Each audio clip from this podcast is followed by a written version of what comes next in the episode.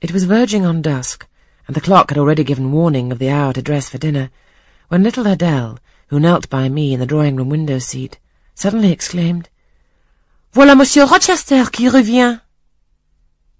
I turned, and Miss Ingram darted forward from her sofa. The others, too, looked up from their several occupations. For at the same time a crunching of wheels and a splashing tramp of horse hooves became audible on the wet gravel. A post-chaise was approaching. What can possess him to come home in that style? said Miss Ingram.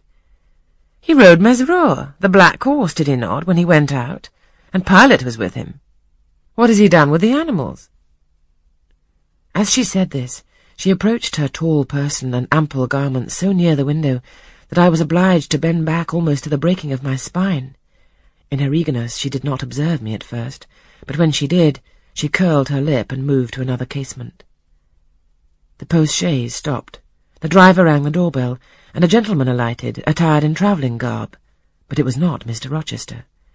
It was a tall, fashionable-looking man, a stranger. How provoking! exclaimed Miss Ingram. You tiresome monkey! apostrophizing Adele. Who perched you up in the window to give false intelligence? And she cast on me an angry glance, as if I were in fault.